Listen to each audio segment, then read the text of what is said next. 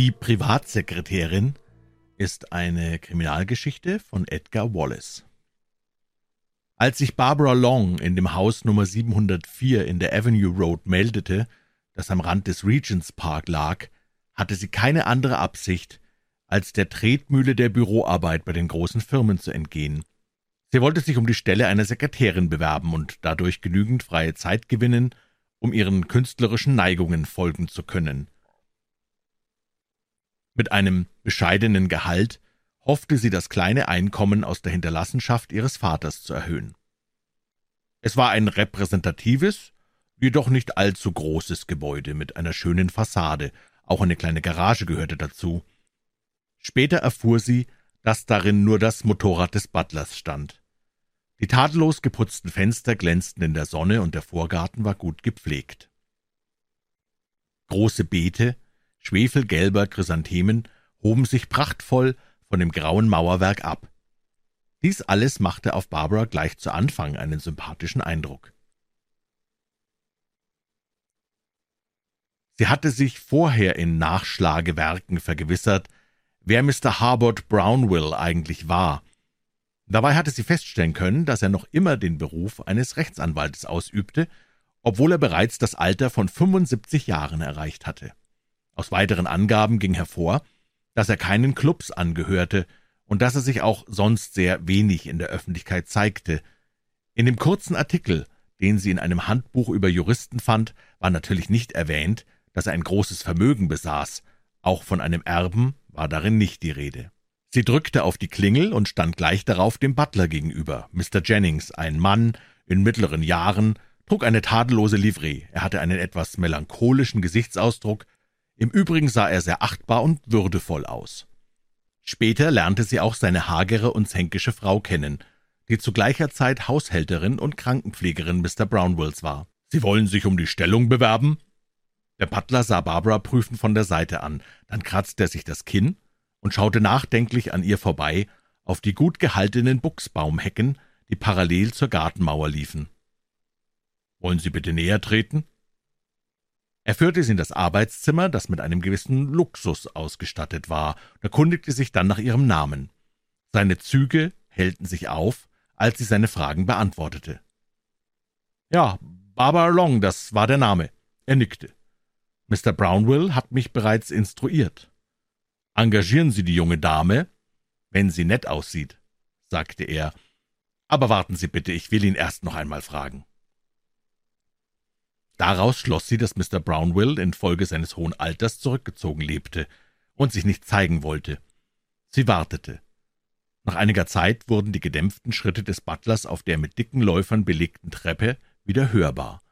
Seine Unterhaltung mit Mr. Brownwill hatte ziemlich lange gedauert. Sicher hatte sich der Rechtsanwalt von Jennings genauen Bericht über sie erstatten lassen. Neun Pfund wöchentliches Gehalt, erklärte der Butler, als er zur Tür hereintrat. Außerdem haben Sie eine sehr angenehme Arbeitszeit von zehn Uhr vormittags bis drei Uhr nachmittags. So erhielt Barbara Long die Stelle einer Sekretärin, und es begann ihre Bekanntschaft mit dem Haus, das von dem Butler Jennings verwaltet wurde. Sie erfuhr sehr bald, dass er eine große Vorliebe für das Theater hatte und viel von der Bühne und von Schauspielern sprach. Mr. Jennings hatte eine Dreizimmerwohnung im Obergeschoss des Hauses Öfter lud er Barbara ein, seine Sammlung von Fotografien berühmter Künstler zu betrachten, und es war rührend, dass seine Frau seine merkwürdige Leidenschaft für das Theater teilte. Beide besuchten häufig Schauspiel und Oper und kannten den Spielplan der Londoner Bühnen sehr genau. Es gibt nichts Schöneres und Höheres als die Beschäftigung mit der Kunst, besonders mit der klassischen Schauspielkunst, meinte Mr. Jennings begeistert. Es ist doch etwas deprimierend, wenn man mit einem kranken alten Mann im selben Hause leben muss. Da ist das Theater ein schönes Gegengewicht. Es sorgt dafür, dass man nicht vollkommen abstumpft und schließlich selber melancholisch wird. Der Umgang mit Mr. Brownwill schien tatsächlich nicht einfach und leicht zu sein. Barbara hatte niemals Gelegenheit, in das Krankenzimmer zu gehen, und sie war eigentlich auch froh darüber. Denn Mr. Jennings hatte ihr schon gesagt, dass der Rechtsanwalt ein griesgrämiger alter Herr sei, der über alles schimpfte. Deshalb überließ sie den Verkehr mit Mr. Brownwill gern dem Butler und seiner etwas verbissenen Frau. Er ist beinahe achtzig Jahre alt. Da ist es schließlich kein Wunder, wenn er sauer, töpfisch und verdrießlich ist. Der arme Mann liegt nun schon seit mehreren Jahren fest zu Bett. Es ist ein Jammer, dass er nicht mehr ausgehen kann. Früher habe ich ihn wenigstens noch im Fahrstuhl ausgefahren, aber jetzt ist er zu gebrechlich geworden und hat sich gänzlich zurückgezogen. Mir macht es nur Sorge, dass er keinen Arzt sehen will, ebenso wenig einen Rechtsanwalt. Er hat auch keine Verwandten, mit Ausnahme eines Enkels. Das ist allerdings ein ganz wilder Mensch, so etwas habe ich überhaupt noch nicht erlebt. Gesehen habe ich ihn allerdings noch nicht, aber Mr. Brownwell hat öfter von ihm gesprochen und sich über den zügellosen Charakter dieses jungen Mannes beklagt. Nur ein einziges Mal sprach Barbara mit Mr. Brownwell selbst. Als sie gerade damit beschäftigt war, einen unendlich langen Pachtvertrag abzuschreiben, klingelte plötzlich das Haustelefon. »Schicken Sie mir Mrs. Jennings«, befahl eine etwas raue Stimme. »Jawohl, Mr. Brownwell«, antwortete Barbara, da sie die Identität des Mannes vermutete. »Sind Sie Miss Long? Hm. Haben Sie Ihr Gehalt regelmäßig bekommen und sind Sie mit der Stellung zufrieden?« »Ja, ich danke Ihnen.« Damit war das Gespräch zu Ende, und im Zimmer über ihr wurde der Hörer aufgelegt. Später telefonierte sie nicht mehr mit dem Hausherrn. Die Arbeit war nicht allzu schwer.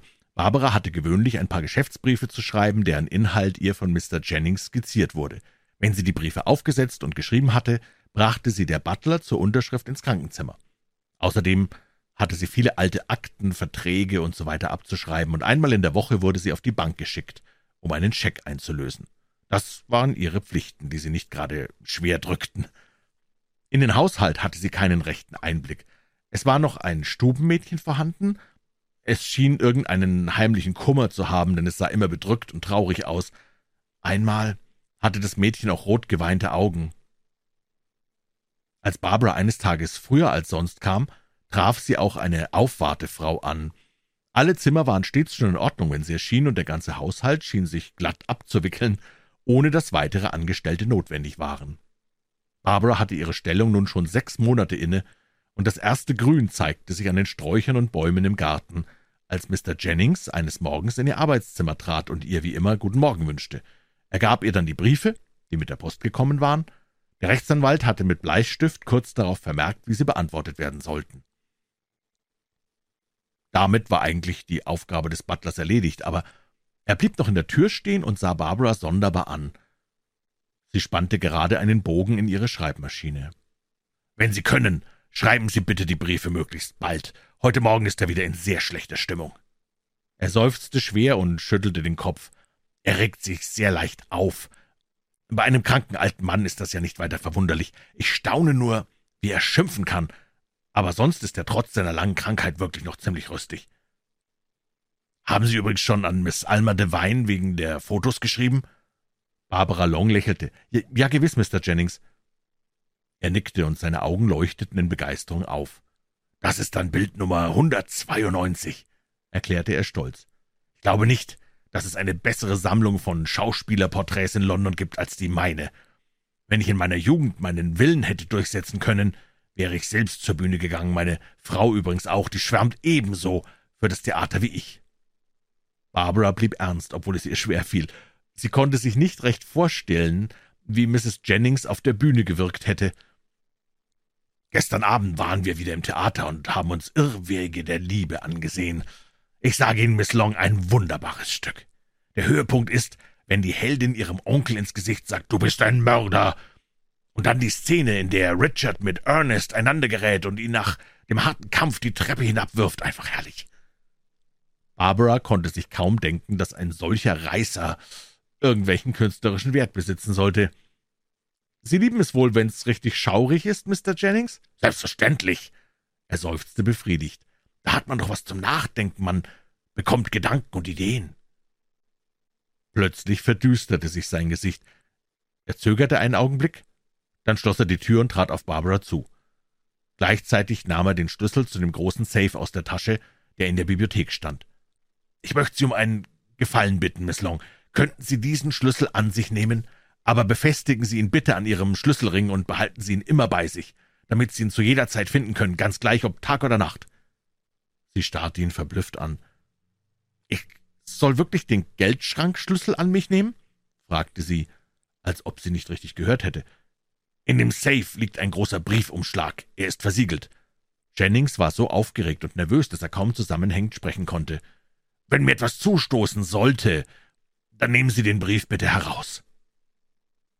Barbara hatte das Gefühl, dass etwas hinter dieser Sache steckte.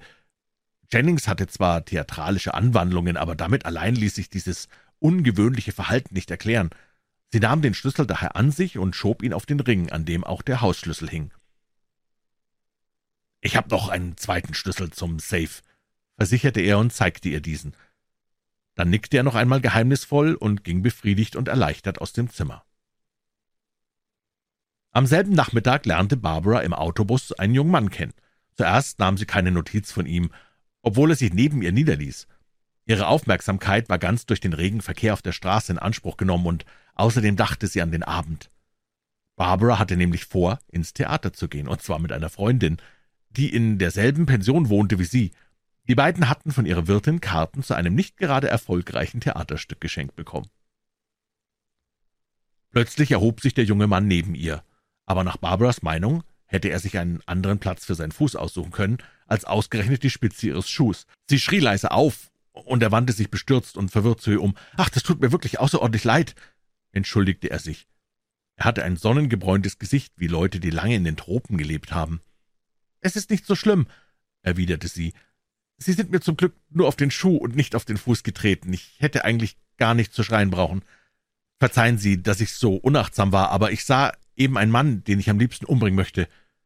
Er sagte das, ohne zu lächeln, und seine Worte klangen auch nicht theatralisch. Sie war sofort überzeugt, dass er tatsächlich die Absicht hatte, den Mann umzubringen. Sie betrachtete ihn näher. Er mochte etwa 25 Jahre alt sein, hatte klassisch geschnittene Züge, einen energischen Mund und ein wohlgeformtes Kinn. Aber am meisten gefielen ihr seine lebhaften grauen Augen. Er hatte sie vorher schon von der Seite her angesehen, denn Ihre Schönheit war ihm aufgefallen.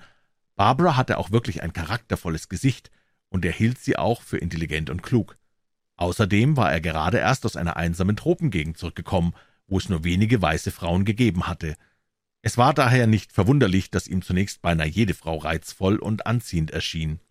Barbara Long lebte schon mehrere Jahre allein in der Großstadt und besaß daher ein feines Gefühl dafür, welchen Leuten sie trauen konnte.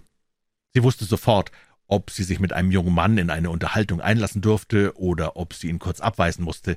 Zu diesem Mann mit den grauen Augen fasste sie gleich Vertrauen. »Wollen Sie ihn wirklich umbringen?« fragte sie. »Wollen, gewiss, aber tun werde ich's natürlich nicht. Sie waren sicher in den Tropen.« Er sah sie erstaunt an, dann lachte er. »Ja, ich war in Afrika. Wenn ich nicht so lange von England fern gewesen wäre, würde ich auch nicht einen anderen Menschen umbringen wollen.« dieser Kerl ist ein ganz gemeiner Schleicher.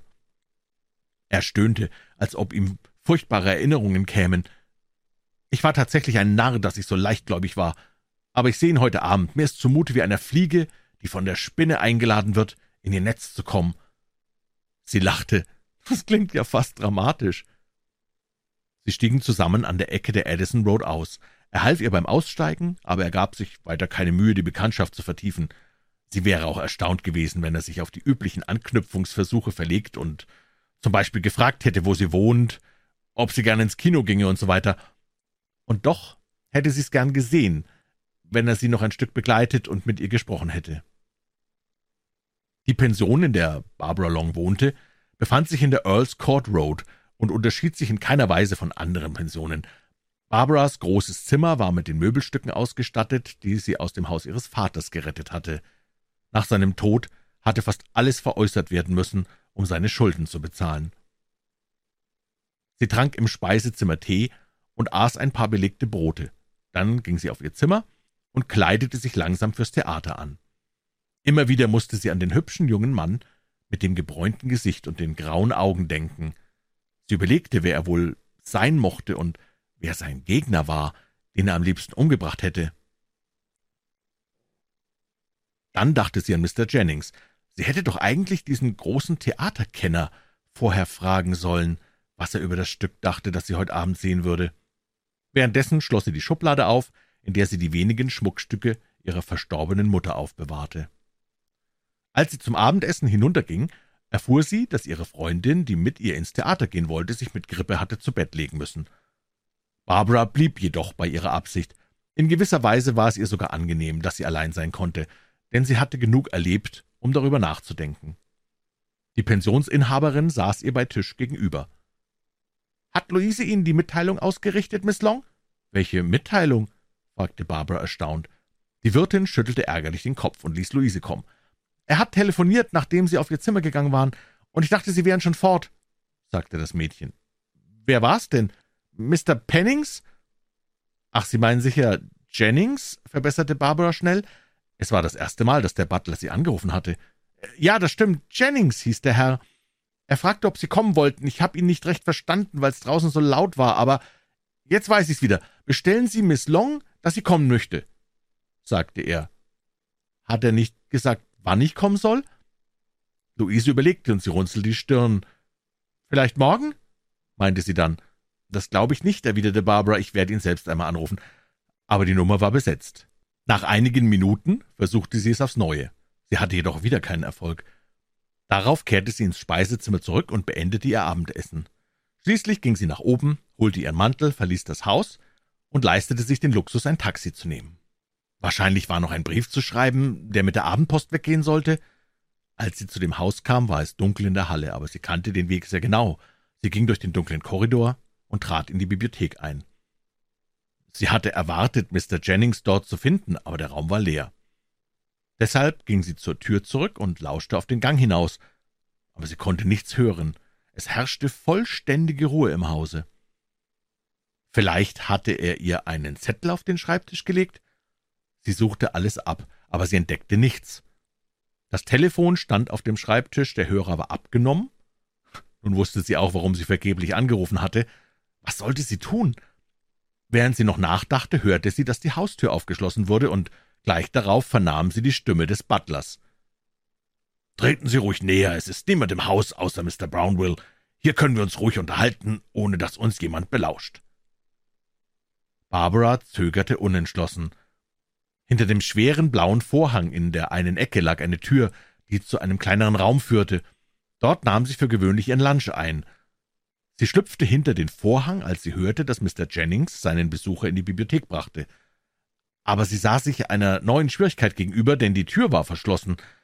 Wohl oder übel musste sie sich also hinter dem Vorhang verstecken und anhören, was in dem Zimmer gesprochen wurde. Eigentlich wollte sie kühn hervortreten, aber ein merkwürdiges Gefühl hielt sie zurück. Außerdem war sie auch in gewisser Weise neugierig, Warum hatte Mr. Jennings mit solcher Betonung gesagt, dass niemand das Gespräch belauschen würde? Die Sekretärin geht schon um drei Uhr nachmittags nach Hause, erklärte der Butler. Ich wollte Sie eigentlich erst bitten, morgen hierher zu kommen, damit wir alles eingehend besprechen können, aber ich habe ihr deshalb auch telefonisch mitgeteilt, dass sie morgen nicht zu kommen braucht. Nun erfuhr Barbara, welche Nachricht Mr. Jennings in der Pension hinterlassen hatte. Luise hatte sie falsch ausgerichtet. Nehmen Sie doch bitte Platz, Mr. John. Hier ist ein Stuhl, setzen Sie sich. Die Stimme des Butlers klang unnatürlich und schrill. Barbara hätte sie beinahe nicht wiedererkannt. »Wie geht es meinem Großvater?« fragte der Besucher. Barbara glaubte, seine Stimme schon einmal gehört zu haben und überlegte verwundert, wo das gewesen sein konnte. Durch die Spalte des Vorhangs durfte sie nicht schauen, wenn sie nicht entdeckt werden wollte. »Es geht ihm schlecht, äußerst schlecht«, erwiderte Jennings und seufzte tief. »Ich fürchte, der alte Herr wird nicht mehr lange leben.« Es trat eine Pause ein. »Jennings, ich möchte eine direkte Frage an Sie richten«, sagte der Fremde dann. »Sind alle Briefe, die ich an meinen Großvater geschrieben habe, ihm sofort überbracht worden?« »Ich kann Ihnen versichern, dass ich ihm alle gegeben habe«, erklärte Jennings. »Ich habe sie stets sofort ins Krankenzimmer gebracht, Mr. John.« »Sie lügen«, Barbara wurde neugierig. Sie zog den Vorhang ein wenig zur Seite und sah den jungen Mann, den sie im Bus kennengelernt hatte. Er war in Abendkleidung, aber sie erkannte ihn trotzdem sofort wieder. Als sie ihn gerade genauer betrachten wollte, wandte er sich um und erschrocken trat sie einen Schritt zurück. »Keiner meiner Briefe ist meinem Großvater ausgehändigt worden«, sagte Mr. John streng. »Sie haben mich immer gehasst, Jennings. Sie haben keine Gelegenheit vorübergehen lassen, ohne meinen Großvater über mich zu belügen. Vor drei Monaten habe ich ihm einen Brief geschickt, in dem ich ein paar Zeilen in französischer Sprache schrieb. Darin teilte ich ihm mit, dass meiner Meinung nach meine Briefe unterschlagen würden und bat ihn, sofort zu antworten. Hätte er das Schreiben erhalten, so hätte er mir todsicher geantwortet. Mr. Jennings schwieg. Barbara hörte, dass er schwer atmete. Sie haben eine falsche Meinung von mir, Mr. John, sagte der Butler nach einer Pause. Ich habe alles getan, was ich für Sie tun konnte, ebenso auch für Ihren Großvater.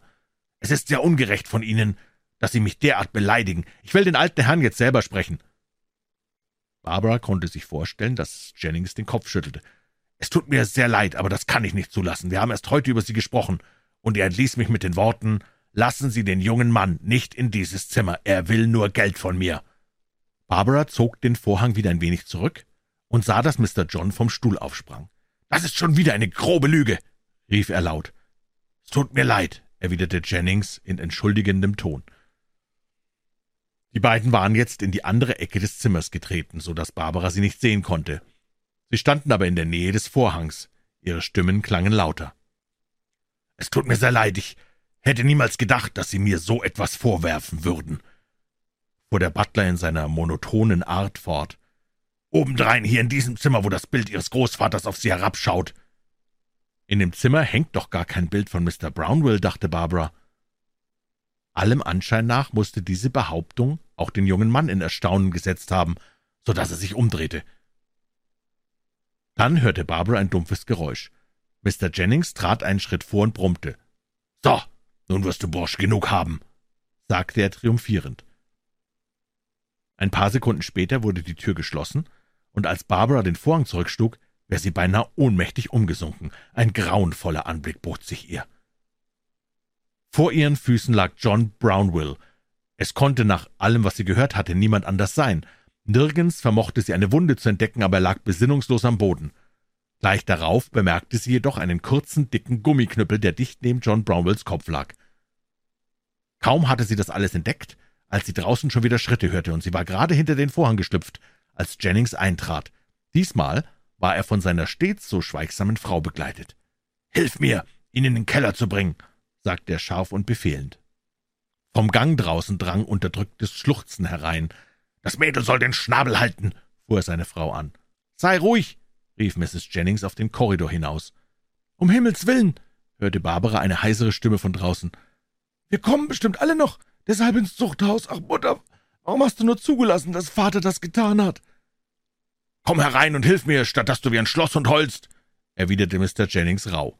Das weinende Mädchen kam zögernd in die Bibliothek, bückte sich und hob die Beine des jungen Mannes auf. Barbara lauschte und beobachtete starr vor Schrecken. Bald darauf wurde eine Tür im Erdgeschoss geöffnet. Jennings und die beiden Frauen gingen in den Keller hinunter. Barbara trat nun aus ihrem Versteck hervor. Sie dachte an Mr. Brownwill. Der Rechtsanwalt war zwar ein alter Mann, aber vielleicht konnte er doch helfen. Sie lief die Treppe hinauf und drückte die Türklinke seines Zimmers nieder. Die Tür ging auf. Mr. Brownwill? flüsterte sie erregt. Als keine Antwort kam, drehte sie das Licht an. Der Raum war leer und nicht einmal vollkommen möbliert. Das Bett war nicht bezogen. Barbara schaltete das Licht wieder aus. Sie wusste nicht, was sie von dieser Entdeckung halten sollte. Ratlos trat sie wieder auf den Flur hinaus und ging bis zum Anfang der Treppe. In diesem Augenblick hörte sie die Stimme des Butlers, der unten mit seiner Frau sprach. »Ich dachte, du würdest früher kommen«, sagte Mrs. Jennings. »Ich hörte, wie die Haustür geöffnet wurde. Hier im Haus gibt so viele unheimliche Geräusche, dass ich jedes Mal eine Gänsehaut bekomme. Was willst du mit ihm machen?« »Das weiß ich noch nicht, aber ich werde mir schon noch was überlegen«, erwiderte er leise. Wir haben ja noch den morgigen Tag vor uns. Miss Long kommt nicht. Unten wurde die Küchentür geöffnet und wieder zugeschlagen. Barbara entschloss sich, in die Bibliothek zurückzukehren. Dort befand sich eine Tür zur Veranda, und auf diesem Weg wollte sie sich aus dem Haus schleichen. Sie zitterte am ganzen Körper, aber sie erreichte die Bibliothek, ohne das geringste Geräusch zu machen. Plötzlich hörte sie ein schwaches Klappern in ihrer Handtasche. Die Schlüssel darin mussten zusammengestoßen sein. Barbara erinnerte sich nun an das sonderbare Verlangen, das Jennings an sie gestellt hatte.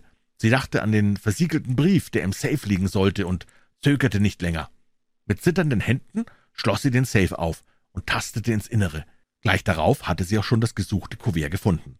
Sie trat an den Kamin, schürte das Feuer, so dass die Flammen heller emporschlugen, und las dann die Aufschrift. Sie lautete sonderbar An alle, die es betrifft. Beweis für Mr. Jennings Unschuld. Barbara richtete sich auf, als plötzlich das Licht angedreht wurde. Jennings stand in der Tür und starrte sie an, während sein Gesicht zuckte. »Was, was machen Sie denn hier?« fragte er atemlos. Dann sah die offene Tür des Geldschranks und den großen Briefumschlag in ihren Händen und taumelte zurück, als ob ihn jemand ins Gesicht geschlagen hätte. »Geben Sie das her!« rief er außer sich und machte ein paar Schritte auf sie zu.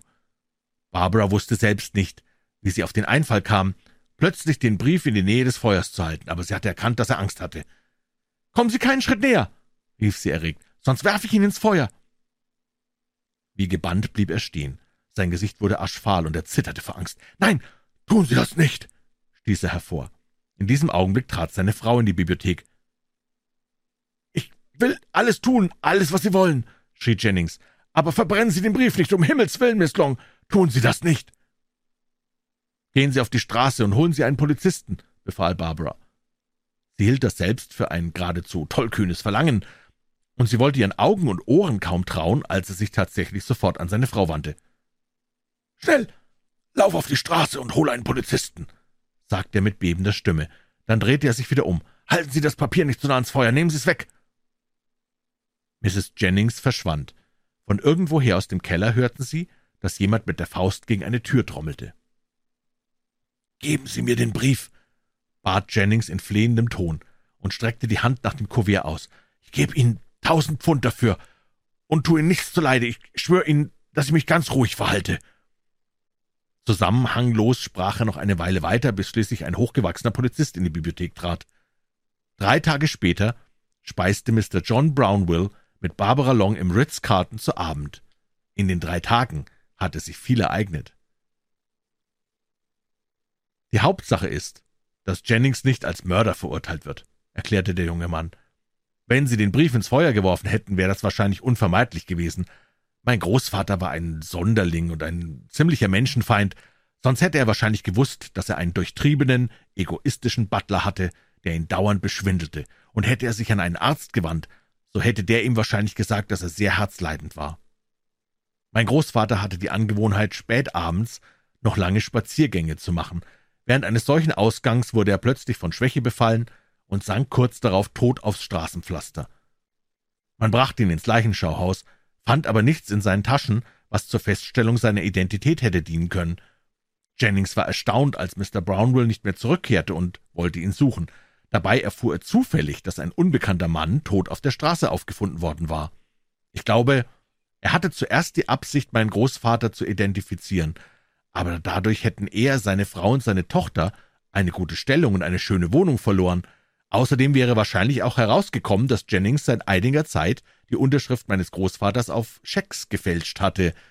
So wurde Walter Brownwill, der ein Vermögen von 500.000 Pfund besaß, in einem Armengrab beigesetzt, ohne dass jemand seinen Namen kannte.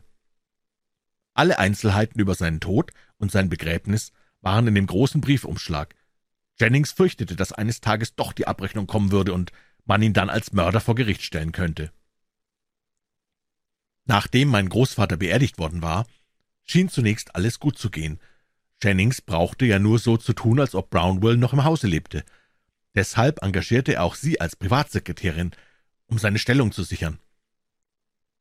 Einmal in der Woche schickte er sie zur Bank, um Geld zu holen, wodurch sie den Bankbeamten bekannt wurden, und das hatte wieder zur Folge, dass der Butler immer größere Summen abheben konnte, ohne dass es besonders auffiel.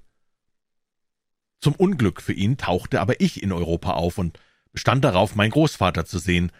Jennings versuchte mich abzuweisen, er war übrigens auch der Mann, den ich durchs Fenster des Autobusses auf der Straße sah.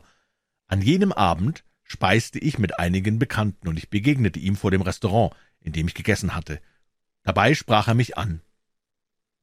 Er wollte mich treffen, wie er sagte, und hätte schon den ganzen Abend nach mir Ausschau gehalten. Dann brachte er mich hierher. Das hätte leicht mein letzter Besuch werden können.